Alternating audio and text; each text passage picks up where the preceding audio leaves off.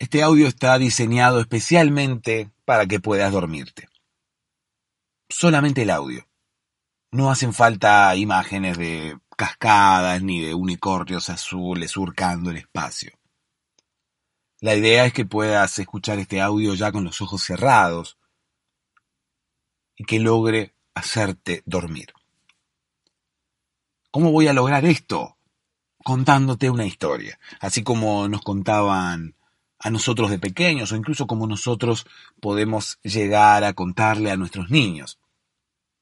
Porque es la mejor, y me atrevo a decir la única manera de hacer que puedas dormirte. Me vas a escuchar divagando, me vas a escuchar contando cosas que quizás no tienen mucho que ver entre sí. Incluso me vas a escuchar hablando de muchas cosas diferentes antes de llegar a contar la historia. Pero quédate tranquilo o tranquila. Está todo pensado. Es todo a propósito para lograr que te puedas dormir. La idea es distraer la mente la idea es que tu mente se concentre en principio en lo que le estoy diciendo y luego se aburra y prefiera dormirse. Es la única manera, no hay meditación, no hay sonidos relajantes. La que decide cuándo nos dormimos es nuestra mente. Cuando la mente decide ponerse en stand-by, vamos a dormirnos cuando la mente decide que no hay otra cosa más importante, allí es cuando vamos a dormirnos. Es por eso que hay que engañarla, es por eso que hay que lograr que decida que no hay otra cosa más importante que dormir. Incluso que lo que está escuchando no es más importante que recargar baterías, que dormir, que descansar te invito a que me escuches, no una vez, sino durante un tiempo, como para, como para ir acostumbrándote a mi voz noche tras noche. De esa forma, estoy casi seguro que vas a poder dormirte. Hola, ¿cómo estás? Espero que ya estés en posición horizontal, espero que ya estés con los ojos cerrados, Espero que ya estés acurrucade eh, o, o, estirade, quizás. Todo depende del lugar del mundo en el cual estés.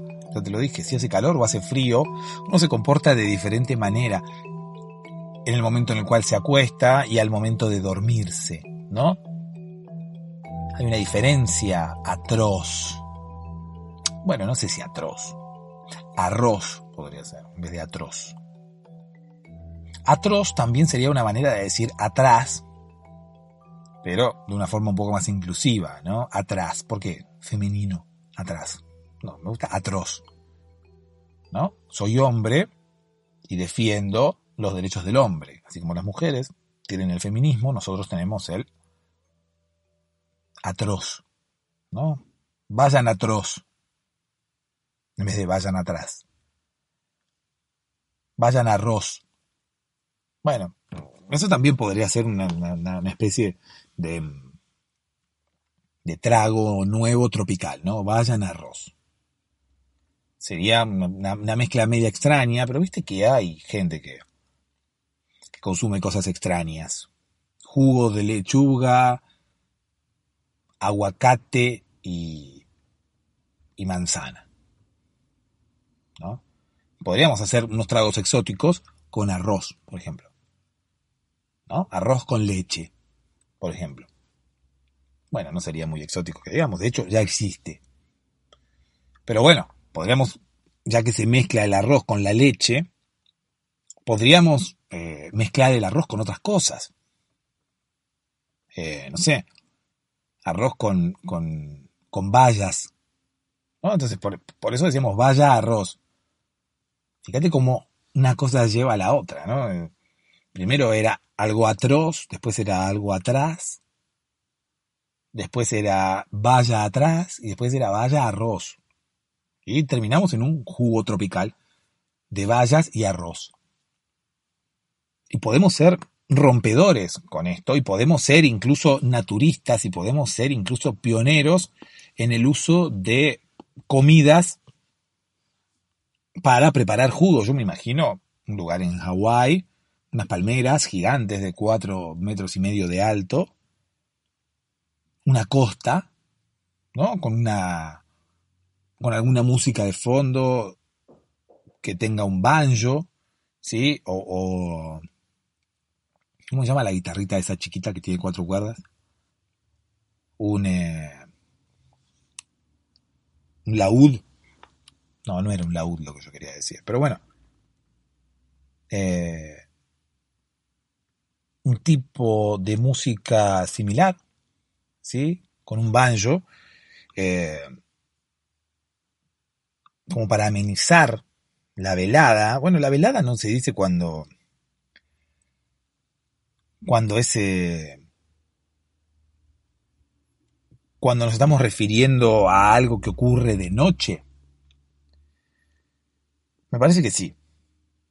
Me parece que velada se dice cuando nos estamos refiriendo a algo que ocurre de noche. Es por eso que es velada. ¿Por qué? Por las velas.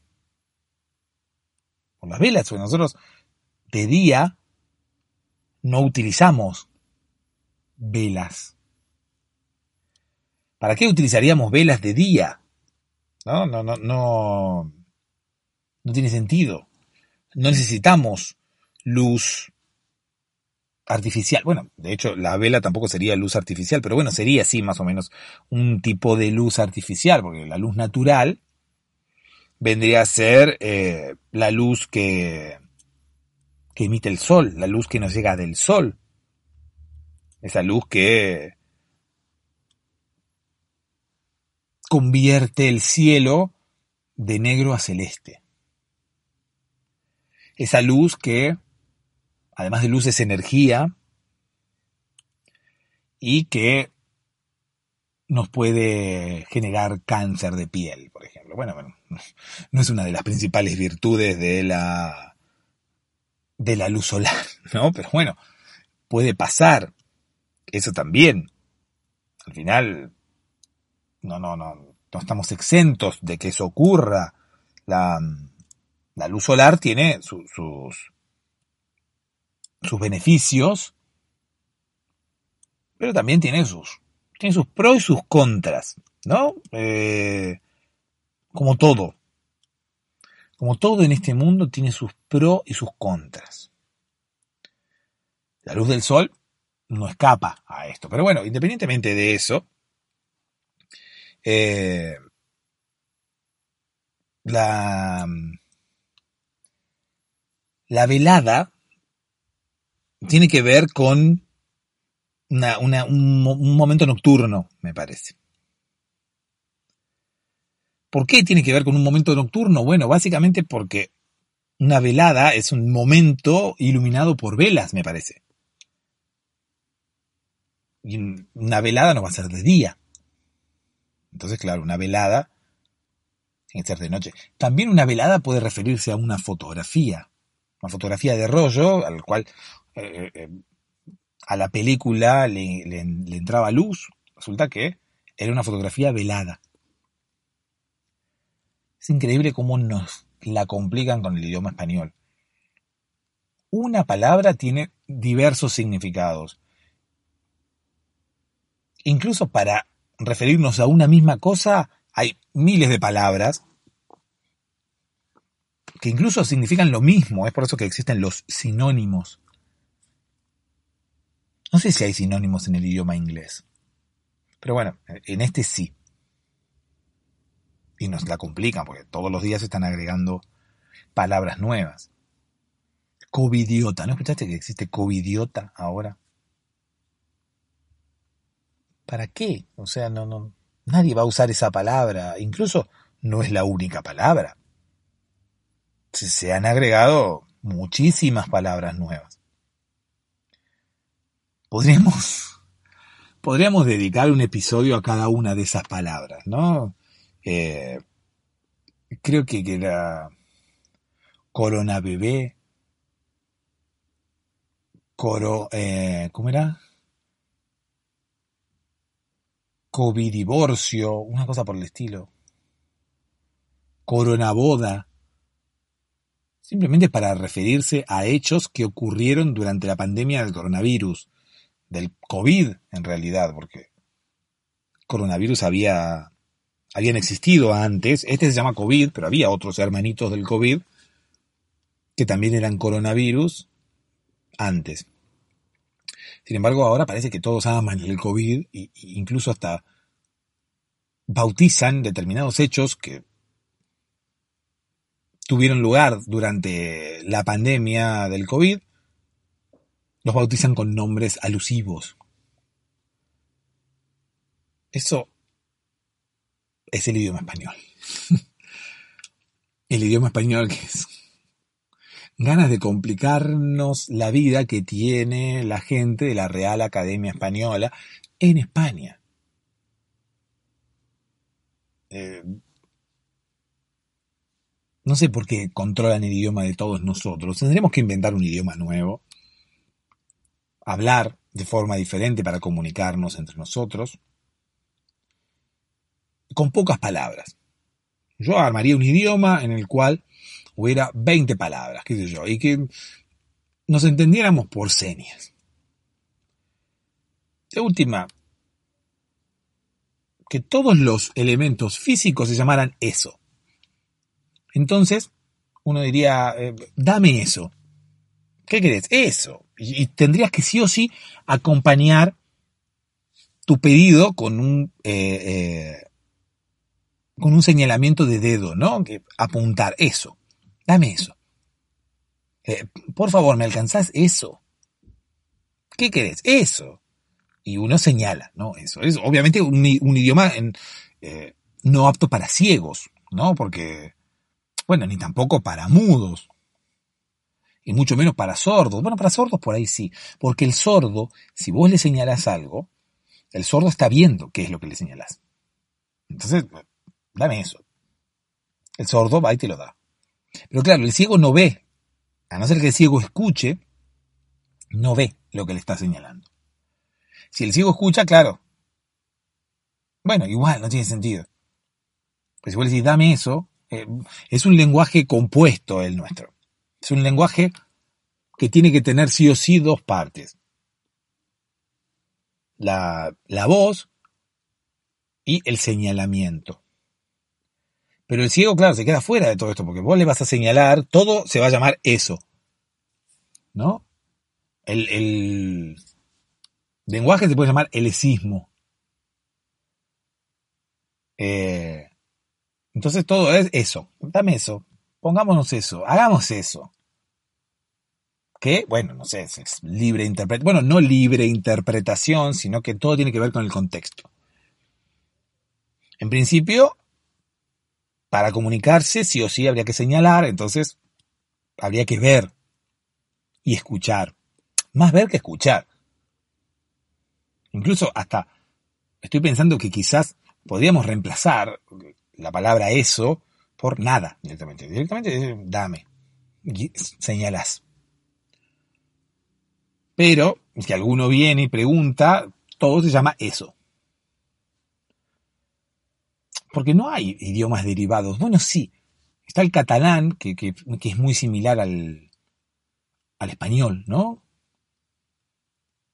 Yo el catalán lo veo como una mezcla, lo escucho más que verlo, como una mezcla del, del español y el francés.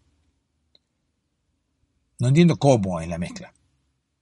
Claro, porque nunca viví en Cataluña o nadie me lo enseñó, pero yo escucho palabras que parecen palabras en francés y otras palabras que parecen en español. Y escucho como la mitad en español la mitad en francés. ¿Cuál es la que hay que decir en francés? ¿Cuál es la que hay que decir en español? No lo sé. Debe haber un código secreto entre los catalanes y se deben, o por lo menos al principio, ¿no? Hasta que todos aprendieran el nombre, para mí es como que se miraban, ¿no? y estaban así y se ponían como, como, como un tiempo para hablar en español y un tiempo para hablar en francés. Entonces empezaban a hablar en español Y cuando se hacían una seña, por ejemplo, se guiñaban el ojo, a partir de ese momento seguían hablando en francés. Cuando se guiñaban el ojo de nuevo, a partir de ese momento seguían hablando en español. Entonces la frase quedaba mitad en, o un tercio o dos tercios en francés y el tercio del medio en español, ¿no? Para mí fue así. Bueno, no importa. Más allá de mis teorías en cuanto a lo que tiene que ver con los idiomas, las ganas de, de, llevar adelante el idioma el idioma propio las tengo, ¿eh? no, no, puede ser que, que, sea, que tenga tantas palabras el idioma español. El esismo, dame eso, hagamos eso. Una parte iría con la señalética y otra parte iría con el contexto, ¿no? Hagamos eso. ¿Qué querés que hagamos, no? Una pareja, una, mujer le dice al hombre, el hombre le dice, hagamos eso. Aparte de todo, también tiene que ver con la entonación, ¿no? Hagamos eso. O sea, no es lo mismo que hagamos eso. ¿no? Se interpreta diferente, ¿se entiende? O sea, la mujer, la novia del señor, si el señor le dice, hagamos eso. Como que ya le interpreta para qué lado quiere ir, ¿no? Hay algunas que no, que no, interpretan porque no se dan cuenta. De hecho, hay más hombres que no interpretan que la cantidad de mujeres que no interpretan, pero es como obvio, ¿no? De acuerdo a la un, un, idioma que tenga que ver con la entonación. Es, una, idea muy buena. Mitad señalar, mitad entonar. Y la otra mitad por contexto. habría tres mitades en el, en el idioma. Sería el único idioma que estaría dividido en tres mitades. Bueno, eh, vamos a ponernos serios. Bueno, no, no demasiado serios, pero yo quiero contarte una historia. La historia se llama Esto es un engaño. ¿Por qué un engaño? Bueno, básicamente porque yo quiero contarte una historia, pero en realidad la historia todavía no empezó. ¿Por qué? Porque todavía falta que te cuente de qué se trata el podcast. Todavía falta que te cuente de patreon.com barra podcast para dormirse, para poder suscribirte, para poder tener episodios todos los días, episodios más largos. Eh, patreon.com barra podcast para dormirse para tener episodios más largos y episodios todos los días. Ahí está. Ahora sí podemos continuar con el... Ah, no, pero no te conté tampoco cómo... no es mi intención engañarte, ¿eh? pero... Todavía no te conté cómo funciona el podcast. Si es la primera vez que escuchas el podcast, yo te cuento. Yo estoy hablando todo esto justamente para que de alguna manera el podcast se vuelva aburrido con el paso del tiempo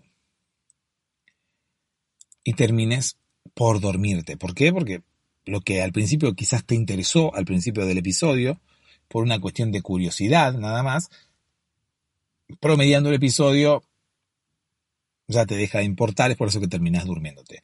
Pero ¿qué es lo que hacemos? Al principio capto tu atención, entonces logro que tu mente deje de, de pensar en cualquier cosa, logro que tu mente deje de procesar esos, de procesar esas ideas que no te dejan dormir, justamente. Esas ideas que, que ocupan tu mente ahora, cuando en realidad tu mente tendría que ponerse en stand-by. Y dejarte dormir. Ponerse en stand-by y recargar baterías. Entonces, cuando tu mente se pone en stand-by, podés conciliar el sueño y recargar pilas para mañana. Pero si tu mente no se pone en stand-by, no te vas a dormir. Yo calculo que es lo que te está pasando ahora, o puede ser que no. Puede ser que te esté pasando otra cosa, puede ser un montón de razones por las cuales no te puedas dormir, pero la mayoría de aquellos que sufrimos alguna vez insomnio, tiene que ver con que nuestra mente quizás va un poco más rápido que la mente de los demás. O puede ser que nuestra mente no funcione bien y trabaje a deshora, ¿no? Y, y no entienda bien cuáles son los horarios de trabajo. Pero bueno, sea como fuere, aquí estábamos intentando dormirnos, es por eso que yo voy a quedarme aquí, a los pies de tu cama, haciéndote compañía, hasta que te duermas, acompañándote cual amigo en, en una situación mala después de un día agitado, como un amigo que viene a hacerte compañía, a hablarte de cualquier cosa para distraerte y para que te puedas dormir y para que los problemas, la, ansiedad o lo que fuera que afecte a tu mente, no te impida conciliar el sueño y no te impida poner la mente en stand-by y no te impida relajarte para poder recargar baterías. Ahora sí, vamos con la historia. La historia se llama Esto es un engaño, pero en general. Bueno, era un engaño hasta hace un rato. No era un engaño. En realidad, el engaño estaba en que supuestamente iba a empezar la historia y al final no la empecé. Por eso te dije, esto es un engaño. Ese momento era un engaño, el momento en el cual te estaba engañando. Aunque igualmente puedo contar una historia cuyo nombre sea Esto es un engaño. La historia tiene que ver con un presentador de televisión, un presentador de televisión que se dedicaba a decidir si una pareja había sido infiel o no. Básicamente había un programa en la televisión inglesa hace muchos años que se llamaba Infidelidad, sí o no. Se llamaba Infidelity. Infidelity, yes or not. Sí, con un inglés muy, muy... Infidelity se llamaba. Y ahí estaba el presentador, eh, eh, Jack Ronson, que lo único que hacía era, cual juez, decidir si las parejas habían sido infieles o no. Cuando digo parejas, digo que las parejas iban al programa, pero en realidad la mayoría de las veces se debatía si era infidelidad o no el acto de una de las dos personas que conformaban la pareja, ¿no? Que yo iba a la pareja al estudio de, televisión, entonces la pareja decía, bueno, eh, este estúpido me fue infiel, decía la mujer, ¿no? O por lo menos, este, este desamorado me fue infiel. O este, esta mala persona me fue infiel. Claro, porque al principio imagínate, alguien te es infiel, entonces vos estás como muy enojado o enojada con esa persona. Entonces, claro, al principio era, me fue infiel. Eh, momentito, le decía el, eh, Jack Ronson. Momentito, momentito que yo decido si esto es un engaño o no es un engaño. Entonces, bueno, perdón, perdón, le decía la señora, y el hombre no decía nada directamente porque había llegado agarrado de una cadena, ¿no? La mayoría de los hombres llegaban agarrados de cadenas. Eh, las mujeres los traían cual, cual mascotas, ¿sí? Con una correa y con un collar al, al cuello. Bueno, si es un collar es el cuello, obviamente, un collar en la muñeca. Los traían ahí, entonces decía, momentito, yo digo si esto es un engaño. Y, y bueno, perdón, perdón, decía la mujer ahí, y mientras, mientras le decía sit al hombre para que se quedara quieto ahí. Y al revés no pasaba. Al revés no pasaba. O sea, el hombre no traía con un collar a la mujer. Imagínate que hubiera estado muy mal visto. Las diferencias entre los sexos siempre estuvieran. No, no. No estamos descubriendo nada. Hay cosas que se ven bien si las hace el hombre y no se ven bien si las hace la mujer, y viceversa. Y hay cosas que se ven bien si el hombre se las hace a la mujer y no se ven bien si la mujer se las hace al hombre y viceversa. Entonces, bueno, el hombre llegaba con la mujer. Había hombres que llegaban con, mujeres y decían, esta me fue infiel. Eh, momentito, momentito, le decía ahí Jack Ronson. Momentito que yo voy a decidir si esto es un engaño o no es un engaño. Muy bien, decía el hombre. A eso venimos. Que se cree que tengo todo el tiempo del mundo para venir yo acá de espectador. No, no, yo vengo a decir, a ver si, si, esto es un engaño o no y a que usted me diga si esto es un engaño o no.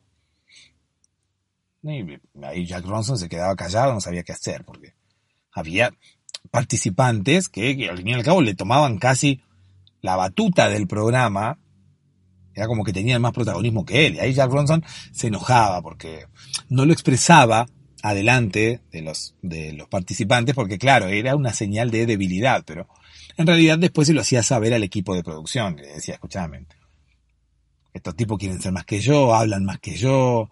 Acá la estrella soy yo, decía Mac Ronson, ¿no? Eh, no, Mac Ronson no, Jack Ronson. Mac Ronson es una especie de DJ productor, no sé, algo, algo hace de música. Bueno, Jack Ronson era el, el conductor de Infidelity. Bueno, entonces las parejas iban ahí. Iban ahí y eh, él decidía, como si fuera un, un, juez. De hecho, era un programa que estaba copiado de ese estilo de programa. Hay programas en los que determinados, no sé, determinados problemas van y se dirimen en la televisión. Hay un tipo ahí en el estrado, cual juez, entonces van dos vecinos que dicen, no soporto los ruidos molestos de mi vecino. Entonces van los dos ahí a la tele y el tipo decide si los ruidos están bien o están mal. Decide si los ruidos van a continuar o si el tipo que los está haciendo tiene que dejar de hacerlos. Así con un montón de conflictos, entre vecinos, entre familiares, entre parejas. Bueno, y esta, esta idea, más o menos adaptada, es la que se llevó a la televisión ahora con Jack Ronson y su programa Infidelity. En este caso, él no decidía qué era lo que ocurría, o sea, no daba un veredicto cual juez, pero sí decía si eso era infidelidad o no. Y los participantes se comprometían a acatar la decisión de Jack Ronson. O sea, si Jack Ronson decía, esto es un engaño, los participantes decían, bueno, nos comprometemos a aceptar eso. Entonces, claro, si decía, esto es un engaño, ¡pum!, pareja separada, a no ser que el engañado pudiera perdonar la infidelidad. Si Jack Ronson decía, esto no es un engaño, la pareja tenía que seguir feliz y contenta porque en realidad no había habido infidelidad. Y hasta ahí llegaron María y Pedro. María y Pedro habían tenido un episodio en el cual parece que Pedro se había ido una noche de su casa, se había excedido con algunas copas y había tenido un acercamiento con su secretaria cuyo nombre era Melanie. Era un nombre un poco más inglés, ¿no? programa de la televisión británica. Pasa que ahí María y Pedro eran como eh, inmigrantes. Entonces habían llegado a Gran Bretaña. Hacía poco ya estaban en la televisión exponiendo sus sus conflictos maritales. Entonces, bueno, Pedro argumentaba que él no había sido infiel porque solamente había tenido un acercamiento con Melanie. Incluso el nombre Melanie existe en todo el mundo, ¿no? Creo, ¿no? Es un nombre que viene, sí, de la... Es un nombre que, que proviene de, de la cultura inglesa o estadounidense y que tiene muchas acepciones. O sea, vas a encontrar personas que se llaman Melanie, que, se, tengan doble N, una sola N, que se escriba con Y al final, que se escriba con IE al final. Eh, no sé, hay un montón. Hay un montón. Eso es otra obra maravillosa del idioma español, porque ¿por qué podés escribir Melanie como se te ocurra a vos? Melanie con una sola N, Melanie con dos N, Melanie con Y al final, Melanie con doble N e Y, Melanie con una sola N e Y. ¿Cuántas formas de escribir Melanie? Hubo un problema en el canal, ahí donde se efectuaba este programa que se llamaba Esto es un engaño, eh, perdón, Infidelity, en donde Jack Ronson decía esto es un engaño, o por el contrario decía esto no es un engaño. Porque, claro, tuvieron que llamar a Melanie y preguntarle qué era lo que había ocurrido, porque era como una especie de, de, programa en el cual había un montón de policías eh, frustrados. Había un montón de policías o, investigadores que habían querido ser investigadores y no habían podido ser investigadores, detectives que no habían podido ser detectives y entonces se acercaban al programa y estaban trabajando ahí, entonces empezaban a investigar. Y después le traían todo el caso a Jack Ronson para que decidiera. ¿no? Era como un juicio. No había, sí, una fiscalía, no había abogados defensores, no había nada. Simplemente había una investigación de parte del, de la producción del programa y Jack Ronson que daba su veredicto. La producción se podía eh, eh, eh, sobornar tranquilamente. O sea, de hecho, Pedro lo que había hecho había sido sobornar a la producción para que en sus investigaciones obviaran ciertos detalles obviaran ciertas situaciones que él había tenido con Melanie. Melanie, que no se sabía todavía si era con una sola N, dos Ns, IE, Y o lo que fuera. Y así es como Jack Ronson dijo, esto no es un engaño. Claro, María le agarró un ataque de ira. María sabía que la producción había sido sobornada por Pedro. Y ahí, obviamente, como cualquiera de nosotras lo haría, empezó a romper todo el canal. Empezó a destrozar todo, cortaron la, transmisión, obviamente, que siempre se corta la transmisión cuando ocurre algo raro. María terminó destrozando todo. Empezó primero con eh, unos tipos pupitres que había ahí, después empezó con los micrófonos, empezó con los cables. Jack Ronson fue el primero en huir. Obviamente nunca quiso parar nada. Pedro aprovechó que Melanie estaba ahí en la tribuna y escapó con ella también y María quedó destrozando todo el lugar, incluso lo incendió. Aprovecharon los, los mismos investigadores que estaban allí, los de la producción, que también, a pesar de ser investigadores, también tenían un poco de policías frustrados, porque claro, el investigador termina siendo un policía primero, ¿no? A no ser que sea un detective privado es un investigador de la policía, del FBI, de la CIA, de algún lugar. Bueno, entonces aprovecharon y se comportaron como policías. Ellos siempre habían querido ser policías, entonces, claro, apresaron a María y María fue detenida por un par de horas, nada más, porque convengamos que no había matado a nadie. Había destrozado el canal, pero bueno, el canal tenía un seguro. María al final quedó exonerada, libre de culpa y cargo, porque el programa tenía como, como, como esa posibilidad contemplada, ¿no? Puede ser que alguno, en el momento en el que Jack Runson diga su veredicto, puede ser que alguno reaccione mal. Ahora, ¿para qué iba no al programa? Porque si María se quería separar, que se separe, listo. Pedro le había sido infiel con, infiel con Melanie, listo. ¿Para qué vas al programa? Para que Jack Ronson te lo confirme. Recuerden las reglas del programa, o sea, si Jack Ronson decía esto no es un engaño, había que continuar con la pareja. Si Jack Ronson decía esto es un engaño, había que separarse. Si vos te querés separar, María, ¿para qué vas a la, a la, a la tele? te hubieras separado y listo. Si incluso con la producción sobornada o no, Jack Ronson te dijo que no era un engaño y al fin y al cabo te vas a separar igual. Bueno, el programa no tuvo mucha vida, duró una sola temporada, en realidad más precisamente eh, siete días, porque al séptimo día fue María y rompió todo. Entonces no tenía más estudio, no había cómo continuar con el programa, si bien el canal se pudo restaurar a causa del seguro que había contratado, eh, el programa no pudo continuar.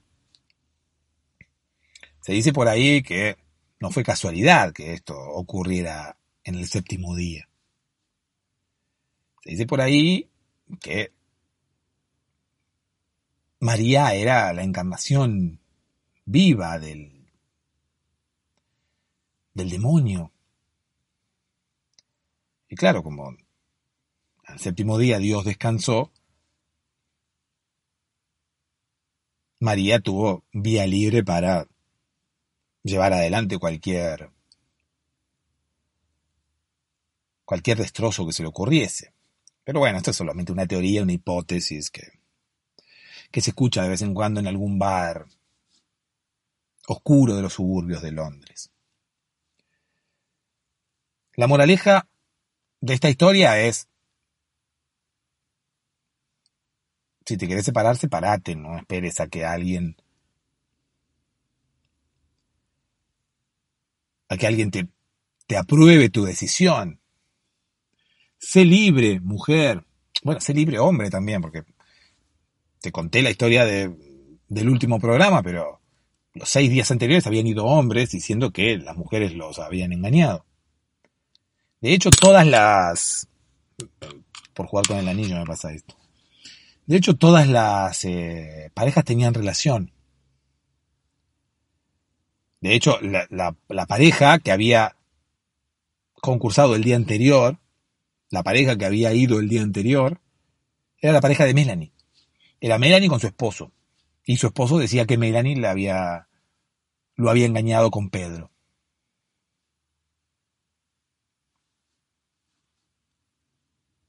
Dulces sueños.